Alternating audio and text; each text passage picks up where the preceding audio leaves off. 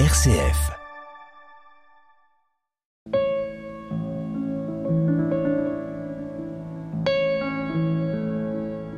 Beaucoup de gens ont aujourd'hui la solitude en horreur. Pour vivre heureux, il faut vivre à deux, en groupe, il faut avoir du monde autour de soi. La solitude est à éviter et ceux qui la choisissent sont mal vus. Pourtant, la solitude fait partie de l'existence et c'est peut-être une réalité à découvrir et à apprivoiser. Toute cette semaine, je vous propose une réflexion sur le sujet en compagnie de Jacqueline Kellen. Vous êtes historienne, écrivain et vous êtes l'auteur d'un livre, L'esprit de solitude. Alors qu'est-ce qui vous a poussé à vous intéresser à ce thème? Tout d'abord, je suis une grande solitaire et j'ajoute euh, très souvent, c'est pourquoi je suis euh, riche d'amis et de relations. Euh, la plupart du temps, en effet, quand on parle de solitude, on veut dire isolement et ça n'a rien à voir. Euh, l'isolement, c'est une réalité, réalité physique, économique. On peut être isolé par suite de maladie, par divorce, par chômage, parce qu'on est exilé, prisonnier, etc. Il y a toutes sortes d'isolements et puis il y a aussi ce sentiment de solitude qu'aucune présence humaine euh, ne peut combler. Euh, et c'est ça qui peut nous, nous questionner sur ce que signifie la solitude. Lorsqu'on dit je suis seul au monde, ça veut dire qu'on se sent euh, non aidé, non soutenu. Et en même temps, c'est ce qui peut permettre de s'ouvrir à cette liberté immense que nous avons chacun et notre responsabilité immense de tout qui est je suis auteur de ma vie et euh, en effet je suis seul au monde, c'est-à-dire personne ne peut vivre à ma place. Et je ne suis pas sûre que aujourd'hui on s'en rende bien compte parce que la plupart euh, d'entre nous, eh bien nous vivons par procuration, nous pensons que c'est à l'autre de euh, en nous aidant, nous conseillant, nous approuvant de vivre à notre place. Nous vivons constamment sous le regard des autres, avec l'approbation des autres, et donc nous ne sommes pas libres. Et lorsque nous nous retrouvons seuls sur le chemin, seuls à prendre une décision, seuls dans les grands moments, parce que dans les grands moments, nous naissons seuls et nous mourrons seuls, même si nous sommes entourés de, de belles présences euh, affectueuses, eh bien, quand nous nous retrouvons seuls, euh, nous avons peur parce que nous disons, bah, euh, je suis seul à pouvoir le faire. Personne ne peut vivre à ma place. C'est une évidence qu'on oublie la plupart du temps. Généralement, on ne choisit pas euh, l'isolement qui fait mal. Par contre, on peut choisir la voie solitaire. Oui, mais avant de choisir la, la voie solitaire, c'est de, de, découvrir ce que représente ce, ce, ce mot de, de solitude. Euh, ce n'est pas la solitude, ce n'est pas une, une abstraction. C'est intéressant de dire ma solitude. Si on a un, sentiment de d'apitoiement ou voire de compassion envers des personnes isolées, exilées, euh, donc euh, en abandon, en, en, manque, en absence, la solitude euh, ça provoque toujours un sentiment de, de noblesse ou d'admiration ou d'estime. Ma solitude, si je dis ma solitude, si chacun dit ma solitude, euh, c'est un trésor que j'ai toute une vie à découvrir. C'est ce qui fait que je suis moi, je suis un être unique et irremplaçable et j'ai plein de choses à faire pour euh, être à la hauteur justement de ma vie. Donc c'est une conscience, c'est simplement se renouer avec sa solitude ou découvrir sa solitude, c'est tout simplement l'aventure de la conscience humaine. Et c'est pourquoi on peut toujours s'étonner de voir combien l'éducation, alors que ce soit en famille mais surtout à l'école, euh, combien l'enfant n'est jamais seul on est toujours en train de l'animer. Si l'enfant est seul, on dit euh, c'est qu'il a des problèmes. Heureusement pour moi, euh, au moins mes parents m'ont laissé seul. Enfin, j'étais seul, mais avec des livres et avec la compagnie des chats. Mais euh, seul, ça veut dire c'est toujours une quête de profondeur. La solitude, c'est le départ de la découverte de soi, et c'est toujours une quête de profondeur. Alors, en effet, si on on creuse la solitude, on va découvrir quelque chose qui ne périt pas.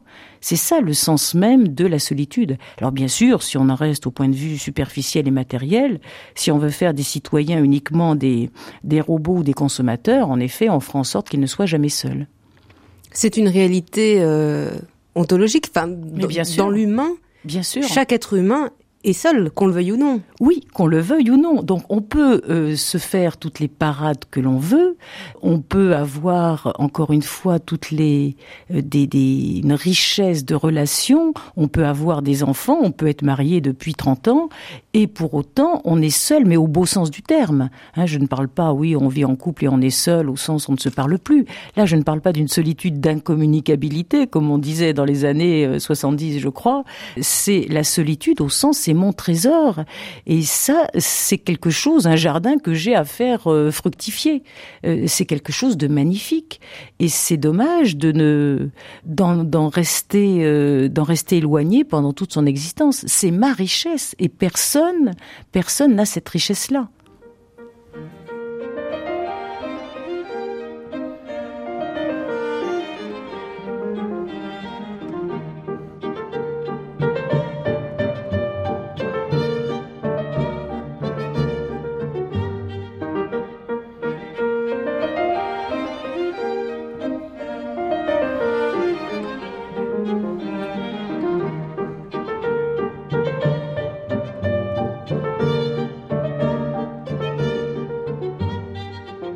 Vous expliquez, euh, Jacqueline Kellen, que dès notre plus jeune âge, nous sommes comme conditionnés pour ne pas rester seuls. Vous évoquiez cette situation de l'enfant euh, il y a quelques minutes. C'est vrai que le collectif prime sur l'individu, on le voit bien aujourd'hui dans notre société. Oui, alors finalement, euh, la, question entre l'isolement et la solitude, c'est le passage entre le moi, on peut parler de, on dit l'ego, le moi et le je. Euh, le moi est totalement conditionné, le moi est collectif. C'est euh, tout ce que j'ai reçu ben, par famille, par héritage, parce que je suis né à tel moment de l'histoire du monde, dans tel pays, dans tel environnement psychologique, social, économique, etc. Donc le moi, la plupart du temps, les personnes n'émergent pas de leur moi. Et ce moi qui ne vit que sous le regard des autres, qui n'est fait que de conditionnement et d'appartenance, eh bien, il se sent isolé. C'est celui euh, qui se sent isolé. Et plus on s'éloigne de son, ce moi, c'est-à-dire plus on le met à sa place qui est quand même euh, élémentaire et ce n'est pas la fin du chemin, plus on s'éloigne de cet ego qui est euh, dévorant, vampirique et tentaculaire et qui ramène tout à soi, plus on s'éloigne de ce moi, plus on va vers le jeu qui est auteur de sa vie, garant et responsable de sa vie, et plus le jeu va vers cette liberté et plus le jeu est solitaire. Je dirais le moi se sent isolé, mais le jeu est solitaire. Dit, ce qui n'est pas agréable à entendre, plus je suis éloigné de mon égoïsme, plus je peux vivre seul. Et plus je suis euh, enfermé dans mon petit moi qui demande à être chouchouté, écouté, compris, approuvé, euh, aimé, etc., plus je suis enfermé dans mon moi et plus je me contemple dans mon moi, et moins je peux vivre seul. Comment expliquer euh, la peur de la solitude? Est-ce que c'est la peur de notre finitude humaine? Est-ce que c'est la peur de la mort? Qu'est-ce qui se cache derrière cette peur de, la solitude? Peur d'être libre. Je réponds très directement peur d'être libre. Euh, c'est une peur, euh, c'est une peur que tout un chacun a, connaît. Nous naissons avec ça, certainement. Mais c'est que nous sommes infiniment plus libres que nous ne pensons, infiniment plus grands que nous l'imaginons, et euh, d'avoir des barrières, euh, des frontières, euh, des repères, et même si ce sont des, des, liens, des entraves, on préfère ça plutôt que de dire vous avez l'immensité devant vous. Euh, c'est comme euh, de parler d'éternité, ça fait peur à beaucoup parce qu'ils préfèrent avoir euh, rester dans leur prison. Euh, je préfère rester la plupart, quand je dis je, la plupart préfèrent rester dans leur prison mais bien aménagée, plutôt que euh, d'être libre. Donc la peur de, de dire je ferai mon chemin seul, parce que personne d'autre, encore une fois, ne peut vivre à ma place, et encore une fois, dans les grands moments, et surtout le, le jour du grand passage, je suis seul à passer. Euh, c'est moi qui, qui devrais rendre des comptes au sens métaphorique du terme. Euh, c'est pas les autres qui vont aimer à ma place, c'est pas les autres qui vont se cultiver à ma place, c'est pas les autres qui vont euh, donner à ma place. Je suis entièrement euh, seul sur le chemin, ce qui ne veut pas dire qu'il n'y a pas de lien, de rencontre, d'amour, d'amitié, mais euh, c'est une c'est une philosophie de la liberté, la, la voie solitaire. Est-ce que refuser euh, de rentrer en solitude, c'est refuser de se regarder euh, soi-même en vérité avec ses lumières, ses ombres, son inconnu? Bien sûr, parce que toute euh, toute démarche de solitude, mais euh, encore une fois, c'est il suffit de dire euh, passer trois heures, une heure seule. Hein. Qu'est-ce que je fais d'une heure seule Si bien sûr je ne me précipite pas sur le téléphone, sur la télévision, ou sur la télévision ou ou sur le réfrigérateur, bon pour le dévaster. Qu'est-ce que je fais Une heure de, de silence, une heure avec un livre, pourquoi pas, ou avec du papier pour écrire. Bon, une heure de solitude, mais c'est d'une, c'est très vaste. Euh, ça ouvre des portes pour moi, la solitude, et de l'ordre justement, l'isolement enferme et fait souffrir. La solitude est ce qui ouvre. La solitude, euh, et c'est à ça qu'on la reconnaît comme telle, comme vertu. C'est une force, une vertu, la solitude. C'est-à-dire qu'elle ouvre d'infinies possibilités. Je me découvre euh, comme je ne me connaissais pas, parce que les autres, ils vous renvoient toujours une image de vous qui vous restreint, qui vous enferme. Là, dans la solitude, vous êtes seul, vous êtes en vérité ce que vous êtes. Alors certains, les croyants diront, vous êtes ce que vous êtes face à Dieu. Je crois que c'est ça. Lorsque je suis seul, eh bien, je suis vraiment en vérité. Il n'y a plus les artifices, il n'y a plus les masques, il n'y a plus euh, euh, également tout ce que je peux euh, je peux faire pour plaire aux autres. Je suis en vérité quand je suis dans la solitude. Mais aussi, ça suppose, ça requiert un grand courage parce que, en effet, vivre sans approbation d'autrui, eh bien, c'est devenir libre. C'est, ce n'est plus le petit enfant qui se réfère à ses parents ou aux adultes qu'il faut faire ou il ne faut pas faire, ce qui est bien, ce qui est pas bien. donc, c'est un chemin de croissance et chemin de croissance spirituelle aussi.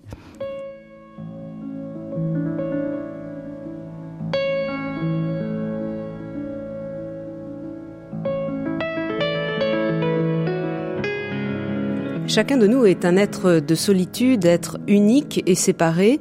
Qu'on recherche la solitude ou qu'on la fuit, elle demeure bien réelle. Cette solitude, qui n'est pas l'isolement, peut-elle nous aider à nous trouver nous-mêmes? C'est à cette question que nous allons essayer de répondre aujourd'hui avec vous, Jacqueline Kellen.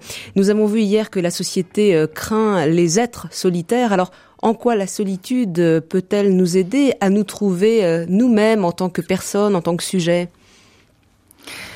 oui, dans toutes les sociétés, il y a eu une véritable chasse aux solitaires. Ça, c'est, on peut le, constater dès qu'on fait un petit peu des recherches, parce que les, les êtres qui sont, qui font cavalier seul ont l'air euh, d'échapper justement aux normes, aux lois, et euh, c'est comme si c'était des, des rebelles euh, en puissance. c'est assez assez troublant. Donc, quelle est cette force de d'inquiétude, de rébellion? Moi, j'aime tellement ce terme du du grand écrivain portugais Pessoa qui qui parle d'intranquillité, ou c'est l'inquiétude de Blaise Pascal. Bon, quelle est cette force d'inquiétude, de d'intranquillité qui veille, qui est à l'œuvre et qui a l'air de menacer justement une société bien ordonnée et euh, voire consensuelle, euh, eh bien ça s'appelle la conscience encore une fois, euh, la conscience pour laquelle bah, son, son morts ont été jugés coupables, bon des Socrates, des Giordano Bruno, certainement aussi Jésus de Nazareth, donc tous ceux qui essayent d'éveiller la conscience des, des autres. Hein.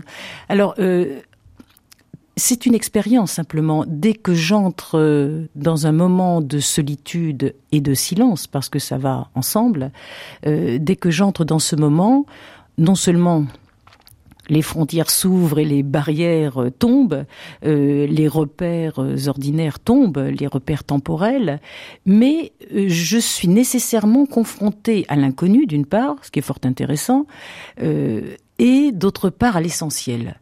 Euh, si j'entre en solitude, dans un moment de solitude, euh, l'accessoire, ce qui me paraissait tellement important dans la vie de tous les jours, l'accessoire tombe et ce qui compte, c'est l'essentiel. Ou du moins, ça me pose la question, qu'est-ce qui est essentiel pour moi? Et la question, donc, qui suis-je? Donc, on ne peut pas faire l'économie des questions essentielles métaphysiques.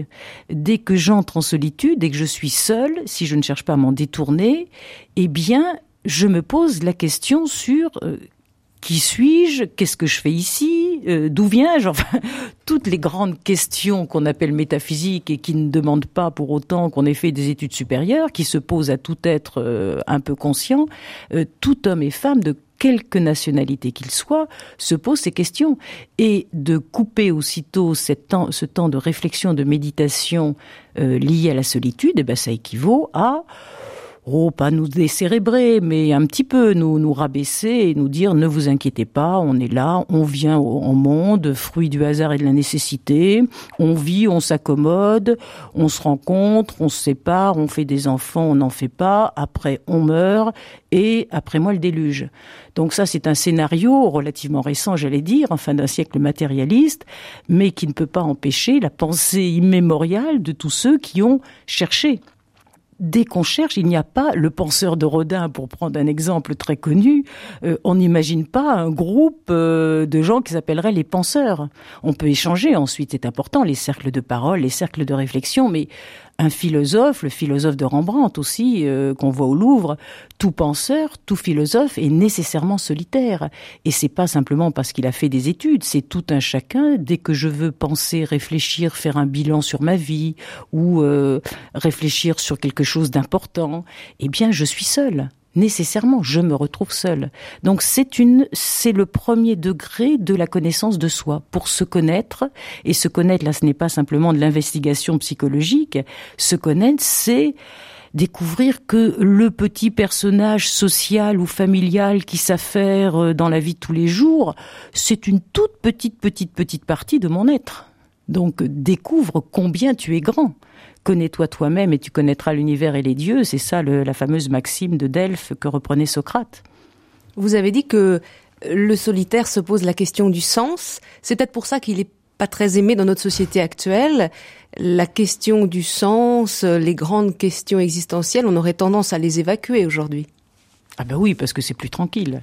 Comme euh, on vit avec cette euh, pseudo euh, pseudo bonheur et tout le monde est content et tout le monde va bien et l'univers est rose et capitonné, ça se voit, il y a de plus en plus de guerres et de violences, mais non non tout va bien. Et puis on a on a remède à tout, surtout ça c'est le grand mot. On, va découvrir on a remède à tout. donc bien sûr, dès qu'on évacue la solitude, on évacue la question. Ce qui est important, c'est le questionnement. C'est le questionnement qui rend libre. C'est pas les réponses les solutions. C'est le questionnement qui rend libre. C'est le questionnement qui permet d'avancer et d'ouvrir les portes. C'est intéressant de voir, en effet, bon, les médias s'en font tellement l'écho. On ne fait que privilégier, qu'encourager tout ce qui est manifestation de masse, aventure collective, aventure de groupe. Et c'est intéressant parce que là, c'est une une donnée euh, sociologique, une expérience qui peut être faite, la psychologie des foules, a été étudié depuis longtemps. Euh, dès qu'on est en groupe, on sait que le niveau de conscience régresse ou qu'il y a une instauration, bien sûr, d'un pouvoir, nécessairement, et une régression des mentalités. On sait très bien qu'une foule devient l'individu pris en tant que tel n'est ni méchant, ni sauvage, ni barbare, et plusieurs individus mis ensemble, ils peuvent être ou fanatisés totalement, ou euh, totalement, euh, en effet, régressifs, ou euh, infantiles. Donc le groupe nécessairement fait baisser le niveau de conscience. C'est pourquoi moi je vois euh, que plus en effet on encouragera, moins on, permettra la solitude, des instants de solitude ou des temps de solitude, et encore une fois dans l'éducation, dans la vie sociale, etc., plus en effet on peut manipuler les gens. Ça, c'est très très clair. La solitude, encore une fois, est liée à la liberté. C'est vraiment la, question euh, essentielle.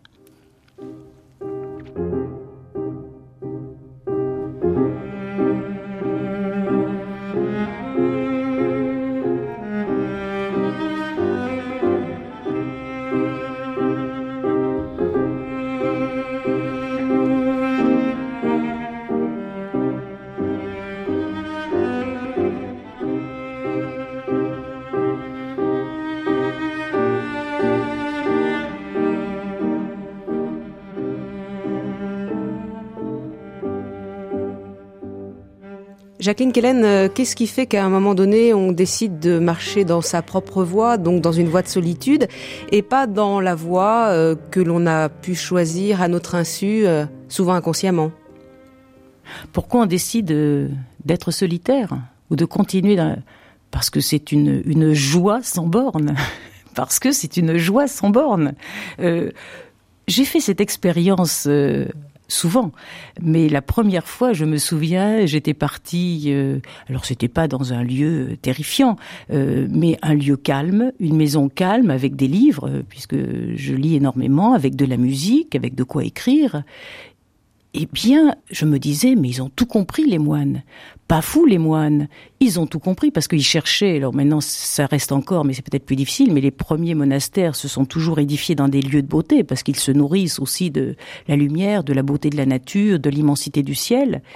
Et vivre dans le silence avec euh, avec la présence euh, profonde justement des livres, de la musique et et justement en contact avec cette source créatrice en soi, une source de beauté, qui est aussi une source euh, la source de l'esprit mais c'est un luxe inouï. Alors moi je me dis c'est incroyable parce que vous savez que les plus beaux traités sur le mariage euh, ont, été écrits par les moines. Je me dis c'est extraordinaire. Les moines ils disaient oui oui vous les humains allez-y mariez-vous mariez-vous. Ils se réservaient la meilleure part.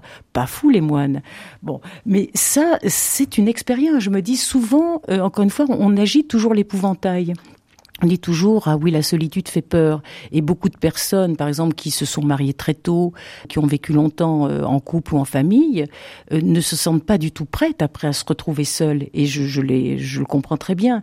Mais je dis simplement essayez et vous verrez que euh, il y a plein de choses qui se passent. Ce sont des moments de grande profondeur.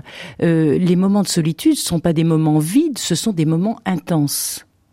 C'est ça. Euh, je trouve aussi, puisque je connais euh, les deux, moi je, je vis, j'ai beaucoup d'amis, j'ai vécu en couple aussi, je vis seule et j'aime beaucoup la solitude, euh, mais je peux comparer justement. Et je trouve que dans toute vie à plusieurs, j'allais dire, même si le plusieurs commence à deux, mais dans toute vie à plusieurs, il y a une déperdition d'énergie, il y a une déperdition d'intensité. Mais on peut vivre seul à plusieurs. Voilà, alors c'est ça le grand rêve, contenter par exemple les béguines, euh, contenter aussi que pourraient tenter euh, certains couples intelligents, euh, peuvent s'entendre, me semble-t-il, peuvent vraiment vivre durablement et de façon profonde deux êtres qui ont justement chacun cette part de solitude, reconnue et acceptée. Mais beaucoup pensent que si on vit ensemble, eh bien, la solitude de chacun n'existe plus ce qui est dommage parce que c'est sa richesse justement. Euh, c'est Rilke qui en a parlé euh, bien avant moi et de façon magnifique en disant que vivre à deux c'était euh, deux solitudes qui se reconnaissaient, qui s'inclinaient l'une devant l'autre. Ce sont pas euh, deux êtres qui font un, ce sont deux solitudes. Donc elles sont, elles restent intactes. Et c'est la solitude tant qu'on n'aura pas compris ou pas ressenti que la solitude c'est justement cette liberté infinie de chacun. Euh, c'est donc la, oui, c'est une capacité, c'est une, je disais c'est une force, mais aussi c'est une intensité. C'est ça, c'est cette notion d'intensité par rapport euh, à la vie collective de, que vous évoquiez au début et qui est toujours une déperdition, un amoindrissement ou une limite. La solitude est sans limite.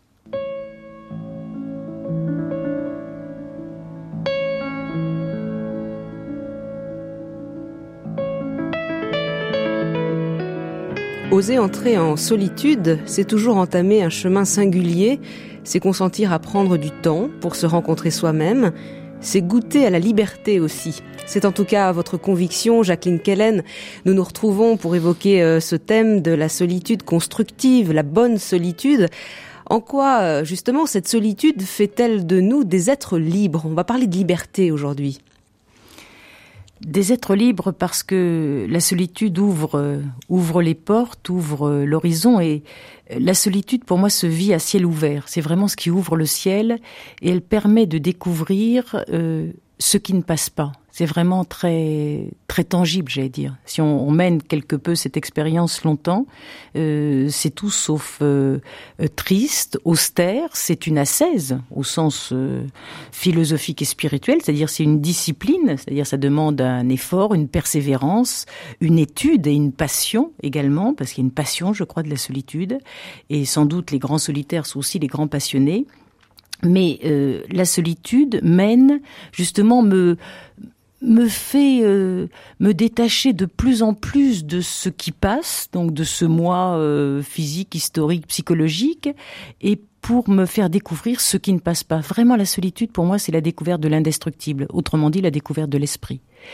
Et ce qui est intéressant, et je pense ce qu'ont vécu euh, ces ermites, ces anachorètes, les pères du désert du IVe siècle, et plein d'autres encore aujourd'hui, inconnus, anonymes, c'est de trouver, et je pense que nous, laïcs, nous pouvons le vivre aussi, c'est de trouver dans la solitude, de ressentir ce point où, à un moment, je ne suis plus séparée. Ça, c'est vraiment une expérience intérieure. Lorsqu'on dit solitaire, on croit qu'on est détaché, on n'est plus lié à quiconque, mais justement, plus on creuse la solitude, plus on approfondit, plus on entre en contact avec ce qui ne passe pas, et donc au plus haut point je ne dis pas le plus profond, mais le plus haut point de la solitude, je touche justement ce point où je ne suis, je suis au centre, où je ne suis plus séparé, je n'ai plus la conscience d'être séparé. C'est un point d'unité. Et ça, c'est, c'est le point merveilleux. C'est le point lumineux, la solitude est ensoleillée. Alors relié mais pas aliéné, euh, je repensais à ce que l'on disait avant-hier, euh, euh, l'être libre n'a pas ce souci du regard des autres, dépendre du regard de l'autre pour exister. Donc il y a une liberté là. Et bien sûr, bien sûr. Mais comment, euh, enfin, comment le, vivre quand on est justement inséré dans le tissu social? Euh, la grande, le grand défi actuel est passionnant, justement parce qu'il n'est pas facile. Euh, le grand défi, c'est justement d'être ce qu'on peut dire être moine dans le monde de nos jours, témoigner de l'éternel en vivant en travaillant, euh, en, fondant un couple, pourquoi pas, ou en ayant des enfants, mais euh, donc avoir une vie sociale quotidienne, ordinaire, et en même temps témoigner de ce qui ne passe pas. Parce que la plupart du temps, dès que euh, un individu a une, une, aspiration spirituelle immense, eh bien, il a envie de se séparer de la communauté humaine. J'allais dire, c'est euh, c'est tellement naturel, on a envie de partir au désert. Si on part au désert, c'est parce qu'on est habité par euh, une présence immense. quand on a fait une grande rencontre, une immense rencontre, en effet, on, on peut partir sur les routes, on peut devenir chevalier errant comme Don Quichotte. donc donc euh, le mouvement, en effet, de d'un grand amour, d'une grande rencontre, c'est de partir, c'est de, s'éloigner de la communauté humaine terrestre mortelle. La solitude, c'est ce qui me fait renoncer à la finitude. La solitude n'a pas pour contraire le couple, la famille, vivre ensemble. La solitude est ce qui s'oppose à la servitude à l'esclavage des jours, à l'esclavage de la condition mortelle. Euh, la solitude, c'est ce qui me permet d'accéder à l'être. C'est ce qui me fait passer de la condition mortelle à la condition d'être. Et l'être humain, c'est un être infiniment libre.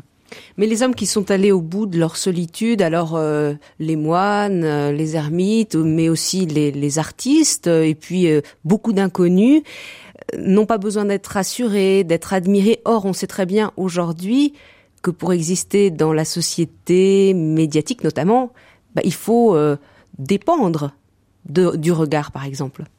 Alors la question est vraiment celle-ci. Est-ce que je me situe par rapport au général, c'est-à-dire donc au regard de mes contemporains donc, est-ce que je cherche le succès, l'approbation, etc., où je veux passer à la télé, euh, ou est-ce que je me situe par rapport à l'absolu, donc c'est-à-dire, euh, alors certains l'appellent Dieu, d'autres l'appellent autrement. Est-ce que je me situe par rapport à l'absolu? Donc euh, si euh, je fais de la, je compose de la musique, si je peins, si j'écris, c'est en tant que témoignage de cette beauté supérieure et ineffable. c'est ça la question. Celui qui posait cette question, c'est Kierkegaard, ce fameux pasteur danois, ce grand solitaire devant l'Éternel, et il en parlait dans Crainte et Tremblement. le chevalier de la foi, c'est celui qui se réfère à l'absolu. Euh, ce n'est pas parce que les contemporains disent que, approuvent, etc., qu'il va se conduire ainsi. Ce qu'il cherche, et le véritable artiste n'est pas celui qui écrit pour faire plaisir à ses contemporains ou pour aller dans le sens de ce qu'on attend et pour avoir des lecteurs. Ça, pour moi, c'est servile. Ce n'est pas être artiste, c'est être servile, être courtisan. Euh, le véritable artiste ou créateur de beauté, c'est celui qui se sent des dettes envers alors euh, le créateur ou euh, la transcendance ou la vie est celui qui, qui veut témoigner de cette beauté infinie.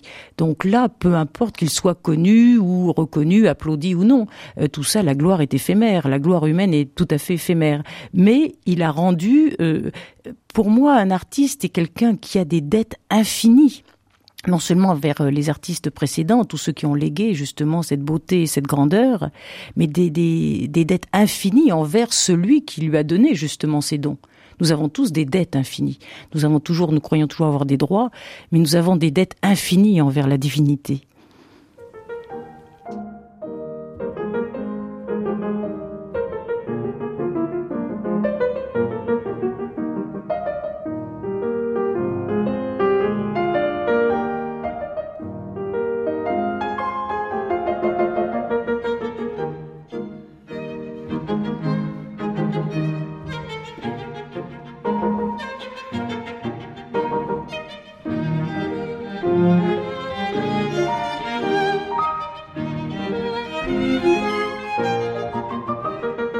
Jacqueline Kellen, euh, vous prenez l'exemple de Jésus qui aurait euh, de quoi pavaner après ses nombreux miracles. D'ailleurs, la foule essaye de le faire roi à plusieurs reprises.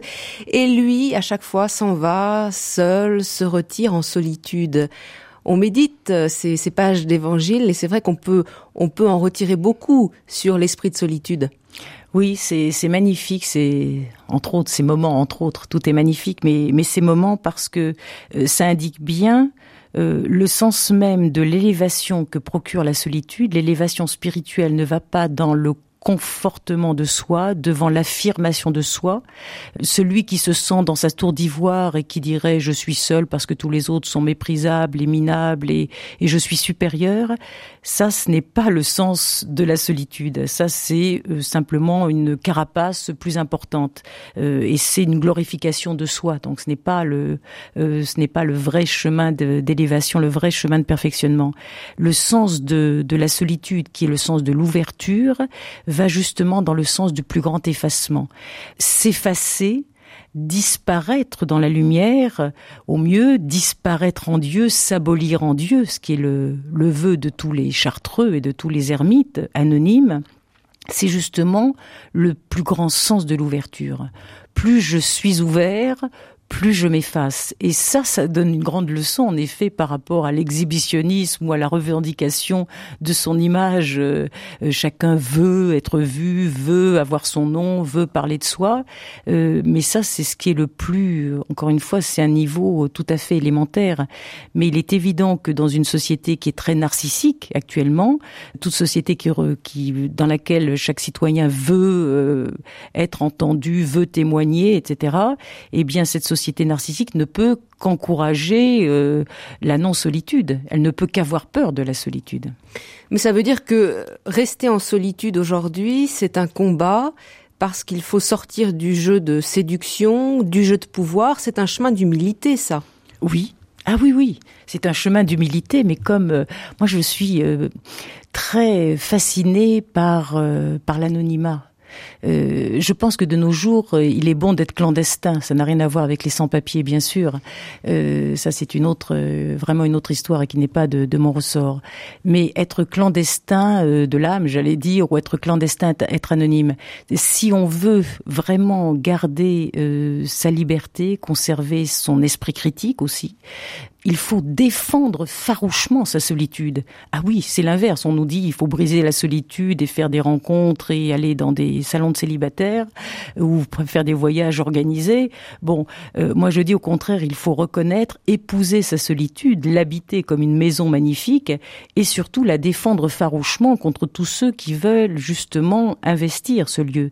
Et ce n'est pas s'enfermer, se fermer, mais c'est une grande leçon, comme vous l'avez dit, c'est une grande posture d'humilité parce que ça veut dire c'est rester secret et discret. Oui, oui, comme Jésus euh, échappé au pouvoir. La grande tentation, euh, il y en a pas 50. Hein, les, tentations euh, sur le chemin, c'est en effet l'argent et le pouvoir. Donc se dire, ça y est, je suis arrivé, je suis le roi, je suis le maître, alors que je sois le roi des Juifs, comme on voulait le faire endosser à Jésus, ou que je sois le maître du monde. Mais c'est ça la grande tentation. Or, plus je serai solitaire, plus j'irai vers l'effacement, le secret, la discrétion, et plus je passerai, parce que toute façon, peu importe que je sois connu ou non de mes contemporains, je pense que les plus grands saints ne sont pas dans les calendriers, en effet, euh, et plus justement j'irai vers cet ouvert où je me perdrai, où je sombrerai. Ça, c'est vraiment les, les, paroles des mystiques. Euh, au bout de la solitude, qu'est-ce qu'il y a? Il n'y a rien, c'est-à-dire il y a le rien qui est tout, parce que je ne suis plus là, mon petit moi n'est plus là pour en témoigner. Le petit moi est totalement euh, fondu, absorbé dans l'immensité euh, du divin.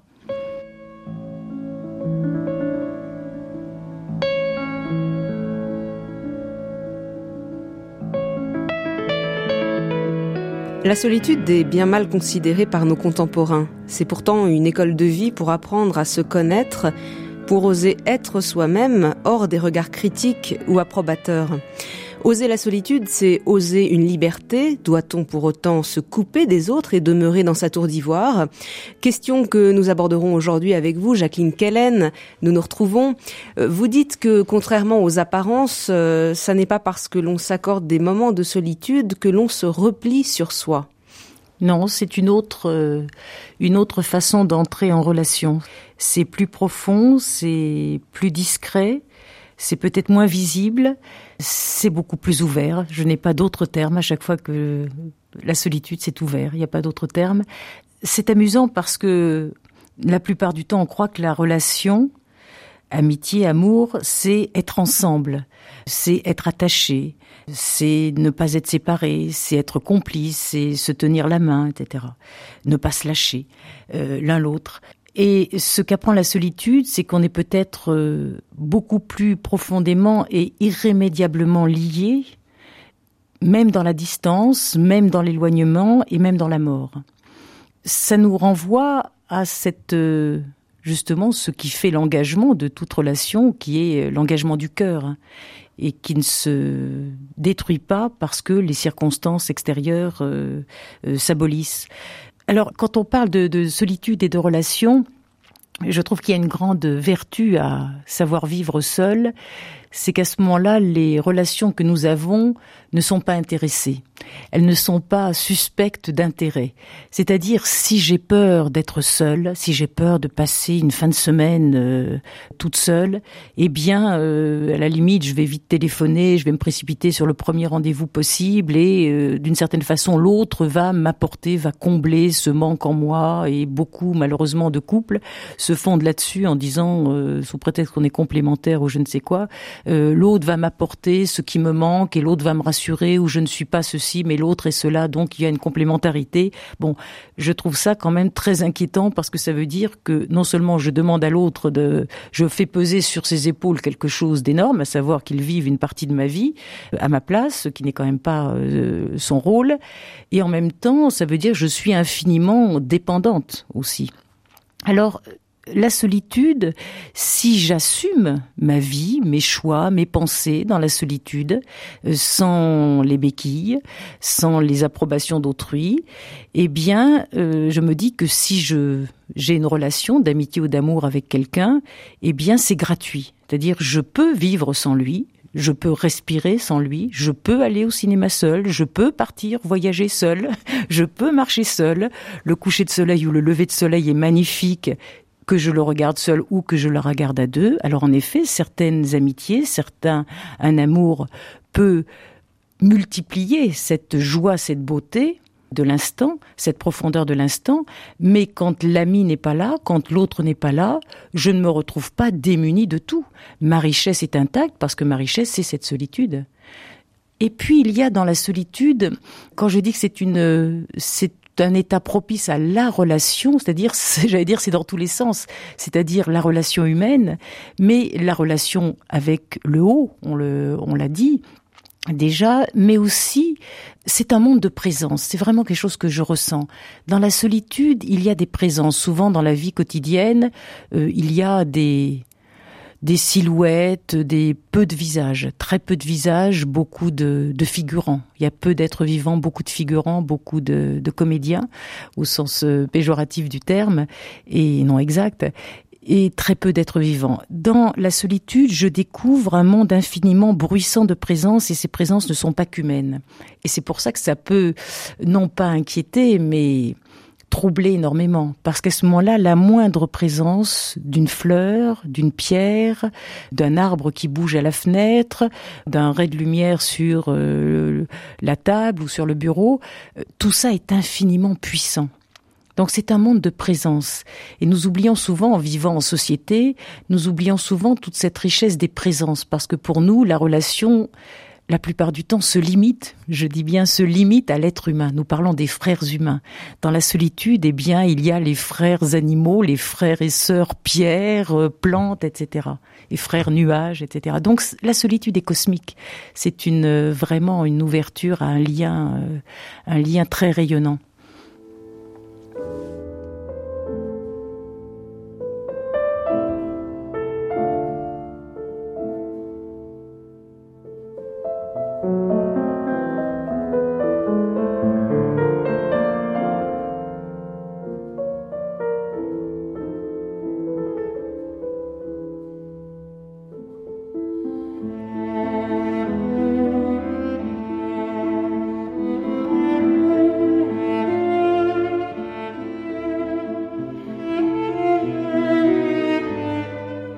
Jacqueline Kellen, vous expliquez que les grands mystiques euh, vont jusqu'au bout de la solitude, une solitude qui nous paraît peut-être à nous excessive. C'est dans cette solitude euh, qu'ils vivent en union avec la création tout entière. Alors on peut penser par exemple à Saint François d'Assise euh, qui louait la création entière bien sûr, et qui louait Dieu à travers cette création. Il disait que tout chantait les, les, les louanges de Dieu. Euh, oui, et non seulement euh, euh, François d'Assise est le grand, le, grand exemple, enfin le merveilleux, vivant et tendre François d'Assise. en même temps, ce qui est beau, ce qui me plaît dans, dans cet exemple que vous prenez, c'est ce sens de la louange. Quand je disais que la solitude est un état de joie, un état joyeux, et non pas euh, sinistre, ni triste, ni plaintif. Euh, la véritable solitude est un état où on a envie de, de louanger, de dire merci la plupart du temps, quand on est plongé dans les affaires du quotidien et quand on est euh, bon, c'est peut-être un peu comme les, rats dans une cage. On, on essaye de se faufiler de se ménager un peu d'espace vital et on se cogne les uns aux autres, on se cogne au monde dans la vie de tous les jours. Et la présence de l'autre est souvent euh, agressive ou sentie comme une limite, comme une entrave. Dans la solitude, tout ça s'élargit, s'apaise, et en effet, il y a le grand champ de la reconnaissance qui peut, qui peut commencer. C'est important, parce que le cœur se dilate. Le sens de la solitude, en effet, est de, de faire oublier toutes les toutes les scories de l'existence pour ne faire place qu'au chant pur, oui, au chant de la beauté. Il y aurait quand même un paradoxe dans la solitude puisque euh, plus on se détache de l'autre, plus on ressent une présence. Or, souvent, nous vivons les uns euh, collés aux autres et on ne peut pas rentrer dans, dans cette présence. Oui, c'est le paradoxe et c'est ce paradoxe magnifique qu'ont essayé de, euh, non pas résoudre, parce qu'on ne peut pas le résoudre, mais qu'ont essayé de mettre en œuvre euh, les troubadours et les dames courtoises au XIIe siècle. Euh, il ne s'agissait pas de vivre ensemble, mais de se sentir à jamais inséparables, non séparés. Donc malgré l'absence, ce qu'ils ont cherché, ce qu'ils ont vécu, c'est pas simplement de la théorie, ce qu'on peut vivre encore, nous, de nos jours, ce n'est pas limité au XIIe siècle, heureusement, mais c'est eux qui les premiers l'ont tenté, euh, c'est de vivre cette intimité lointaine. Même si l'être aimé est loin, même si euh, je ne le vois pas souvent, euh, eh bien, il demeure vivant en mon cœur. Et il est inséparable, où qu'il soit ou où qu'elle soit. Et cette intimité lointaine avec, euh, sur un plan humain, j'allais dire, amoureux, euh, ça se retrouve dans l'expérience mystique. La grande béguine euh, Edwige d'Anvers, Adévique d'Anvers, disent les Flamands, la grande béguine Edwige donc du XIIIe siècle parlait de son expérience de la divinité comme une présence d'absence. C'est le loin près en effet. Et alors nous croyons, nous, euh, que si nous sommes toujours avec l'autre, eh bien euh, nous profiterons, je fais exprès de prendre le terme, nous profiterons davantage de lui, nous savourerons davantage sa présence. Or souvent, nous pouvons faire l'expérience que c'est avec du recul, ou peut-être en étant seul, en étant, en écrivant, en lui écrivant, que nous sommes peut-être beaucoup plus proches de cette présence aimée. Alors ça vaut pour euh, les hommes et les femmes que nous côtoyons. On peut parler peut-être aussi de Dieu, puisque effectivement c'est, ça peut sembler le grand absent, mais c'est peut-être justement le grand présent. C'est le grand présent invisible. Oui, et comme nous voulons nous rassurer toujours avec euh, le concret, euh, si ça ne se voit pas, si ça ne se touche pas, ça n'existe pas. Là, c'est le, le credo, la vulgate, euh, bon actuelle. En effet, Dieu est le grand absent. Non, Dieu est peut-être c'est le grand silencieux. C'est celui qui nous demande une grande écoute, une grande disponibilité. Ce n'est pas le bavard, en effet. Mais nous, nous sommes très bavards. Les, les humains sont très bavards et très gesticulants la solitude, euh, justement, marque un, retrait. C'est pour ça qu'elle est toujours euh, sa compagne euh, ou son compagnon s'appelle le silence. le couple, c'est solitude et silence, c'est évident. Et le silence, comme la solitude, permet justement de dépasser le, la rumeur du monde. C'est le fameux éloignement du monde dont parlent tous les, tous les moines, que recherchent tous les moines. Et que recherche, encore une fois, tout être est pris de profondeur et est pris de, de ce qui ne passe pas. Euh, dès que j'ai envie de dépasser la, la vie de tous les jours au sens de la condition mortelle, j'ai une soif immense de silence. Chacun peut se sentir ça. Le bruit, c'est ce qui me, le bruit, c'est ce qui me retient à l'extérieur de moi-même. Dès que j'entre en moi-même, il y a un silence de vie. On parle toujours du silence de mort. C'est étonnant. Alors que le silence de vie, en effet, ça, c'est un témoignage de la présence. La présence, la grande présence invisible. Donc on ne peut pas euh, rentrer en solitude en faisant l'impasse sur le silence. Non, non, et de même, euh, quiconque entre en solitude euh, rencontrera tôt ou tard, ou aura une lueur, ou aura une, oui, une, une lueur de, du grand invisible. Là, il est évident. C'est pour ça que les, à la fois, c'est un petit peu aussi un cercle heureux. si j'ai fait une grande rencontre, ou si je suis relié à la divinité, il est évident que je peux vivre vraiment longtemps et souvent seul. Mais de même, si j'entre en solitude, eh bien, euh, la grande porte va s'ouvrir vers le ciel, oui.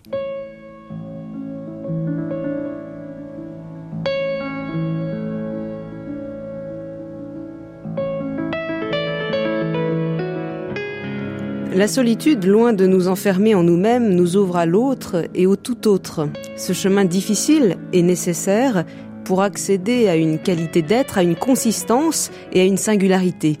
Oser rester seul pour mieux aimer, c'est peut-être euh, là l'enjeu de la solitude. Jacqueline Kellen, euh, nous nous retrouvons pour la dernière partie de cette série consacrée à la solitude. Pour aimer vraiment un autre, euh, il faut avoir été seul, il faut être seul Déjà, pour aimer, il faut bien toute une existence et, ça commence euh, mal quand on croit que lorsqu'on a dit je t'aime ou je vous aime, c'est la fin du voyage ou c'est la fin de l'histoire. Je trouve qu'on est très très prétentieux, très arrogant en, disant, en croyant savoir euh, tout sur l'amour. Euh, ce qui me, me plaît beaucoup chez justement ces immenses poètes et mystiques aussi que furent les, les troubadours du XIIe, c'est qu'ils disaient, par exemple, un Bernard de Ventadour au XIIe siècle disait, hélas, de l'amour, je croyais connaître et je sais si peu. Je sais si peu. Et quand on sait qu'on ne sait tellement pas aimer, ou qu'on connaît si mal l'amour, eh bien on peut partir en voyage, on peut se mettre en quête et découvrir l'autre. La solitude a cette vertu de, de laver le regard, c'est-à-dire de, reconnaître l'autre, justement. Quand on est brassé dans la foule, dans la vie quotidienne, on ne s'aperçoit plus, et surtout euh, avec la population nombreuse qui est de nos jours dans le monde, on ne voit plus l'autre en tant que autre. Et la vertu d'altérité, c'est quelque chose d'extraordinaire. L'autre, c'est l'étrange ou c'est l'étranger. Et il est très difficile de garder cette fraîcheur du regard sur l'autre, surtout si je vis avec cet autre. Euh, en tant que épouse ou amie ou mère euh, d'enfants, etc. Donc il est très difficile d'avoir ce regard frais et c'est le regard euh, éveillé. Euh, vous savez, regarder toute chose comme si, ou tout être comme si on le voyait pour la première fois et le regarder aussi comme si on lui disait adieu. Donc cette cette qualité précieuse de, de l'être et de l'autre nous est peut-être accordée par la solitude. Et moi, je ne connais pas de plus beau mythe que celui de de Mélusine chez les, chez les Celtes, ce mythe celtique où Mélusine, c'est peut-être une fée, mais c'est aussi une femme, qui se marie avec le seigneur de Lusignan et comme seule demande, elle lui demande pas d'être aimée, elle lui demande pas, euh, elle ne lui demande pas d'être aimée et d'être heureuse. Elle lui dit simplement euh, de lui accorder une journée pour elle une journée de silence et de solitude. Euh, j'ai l'impression que c'est c'est sans doute le plus beau cadeau de mariage qu'on peut se faire et qu'on peut demander à l'autre. Non pas être tout le temps ensemble, parce que ce n'est pas une question simplement d'usure et de lassitude du quotidien, ça je n'y crois guère, mais on finit par croire que l'autre vous ressemble, l'autre est comme vous, et puis l'autre vous appartient. Et le jour où il rentre à 6 heures plutôt que 5 heures et demie, euh, où on s'affole, où on demande des comptes, où on entre en fureur, où on entre en désespoir, où bon, toutes les, les impatiences et les folies et les, les extravagances du sentiment, euh, alors que euh, le sens de l'amour est quelque chose, c'est profond et ça ne peut pas être perturbé. Il n'y a, pas de tempête au sens, euh, c'est quelque chose de beaucoup plus profond. Donc la solitude me permet justement de, de laisser cette place à l'autre. Et à sa liberté. Donc c'est aussi une grande école de dépossession. Aimer l'autre en sachant que même dix ans, même vingt ans après de vie commune, comme on dit, eh bien, il ne sera jamais commun, il ne sera jamais mien et il peut, euh, il, vit sa vie lui aussi. Il a sa propre vie sur laquelle je ne pourrai jamais euh, mordre, je ne pourrai jamais, que je ne pourrai jamais posséder. Donc c'est une grande école de, de dépossession et aussi de fraîcheur. C'est un regard de fraîcheur sur l'autre. Alors vous parlez de l'amour de l'autre, mais il y a aussi bien sûr l'amour de, soi-même, puisque lorsque je décide de rester seule, eh bien euh, je suis avec moi-même, surgissent euh, les bons côtés, mais également les limites. Euh, et ça peut être très difficile de se regarder sans, sans faire du nombrilisme, mais simplement de s'accueillir, de s'aimer. Oui, mais j'ai l'impression que cela, c'est plutôt plus avant, plus au début du chemin ce qui est important en effet, mais ça, ça se sent dès que dès qu'on entre en solitude, c'est c'est faire amitié avec soi. C'est pas tant se supporter, regarder ce qui va, ce qui ne va pas, c'est faire amitié avec soi. Je trouve que c'est une, une formule euh, magnifique, enfin de qu'a donné Montaigne je dis toujours, s'il y a quelqu'un euh, avec qui vous êtes sûr de passer toute votre vie, qui ne vous, avec qui vous ne divorcerez jamais, dont vous ne vous séparerez jamais, en effet, c'est vous-même. donc connaissez-vous vous-même, et puis c'est lui votre compagnon de navigation, donc c'est soi-même. Alors entrer en, amitié avec soi, s'accepter, et après il ne s'agit pas tant de s'explorer, euh, de, de regarder ce qui va, ce qui ne va pas, c'est être bien aussi savourer le présent. Moi, je crois que lorsque Mélusine, elle est seule en dehors de loin, pas très loin, mais en tout cas pas avec son, son époux euh, Raymond de Lusignan, eh bien, elle est dans un bain. Elle savoure le moment présent. Euh, elle est, elle est bien avec elle-même. Donc, elle n'est pas en manque. Vivre seul, c'est se savoir entier. Souvent, et ça c'est surtout le fait des femmes, les femmes qui sont seules, elles se disent ah oui, il me manque quelqu'un où je suis non accompagnée. Être seul, ce n'est pas être à moitié. Être seul, c'est être entier. Pour moi, la notion de la solitaire, c'est euh, pour une femme. Hein. Pour un homme, on trouvera d'autres figures, mais pour moi, la solitaire, c'est vraiment la représentation de la Joconde dire la joyeuse, justement, la joie. Elle est seule, mais elle est, elle est ronde au sens, elle est pleine, elle est complète. Et ça ne veut pas dire qu'elle n'a besoin de personne, qu'elle se suffit. Ça veut dire que elle est bien, elle est juste comme elle est. Et tous, toutes les relations, c'est une, c'est quelque chose de merveilleux, mais lorsque l'autre s'en va, elle existe toujours. C'est de la non-dépendance, tout simplement, la solitude. S'il y a beaucoup de femmes qui se disent, le jour où un tel me quitte, ou un tel simplement part en voyage ou en déplacement, je ne sais plus quoi faire, je suis perdue parce qu'elles sont totalement dépendantes. Ce n'est pas de l'amour. C'est triste à dire, ou c'est dur de l'entendre, ce n'est pas de l'amour, c'est de la dépendance. Une femme qui dit, si tu t'en vas, euh, je ne respire plus, je dis ce n'est pas de l'amour, c'est de la dépendance. C'est pas du tout une déclaration, c'est même une déclaration de pouvoir sur l'autre. C'est terrible.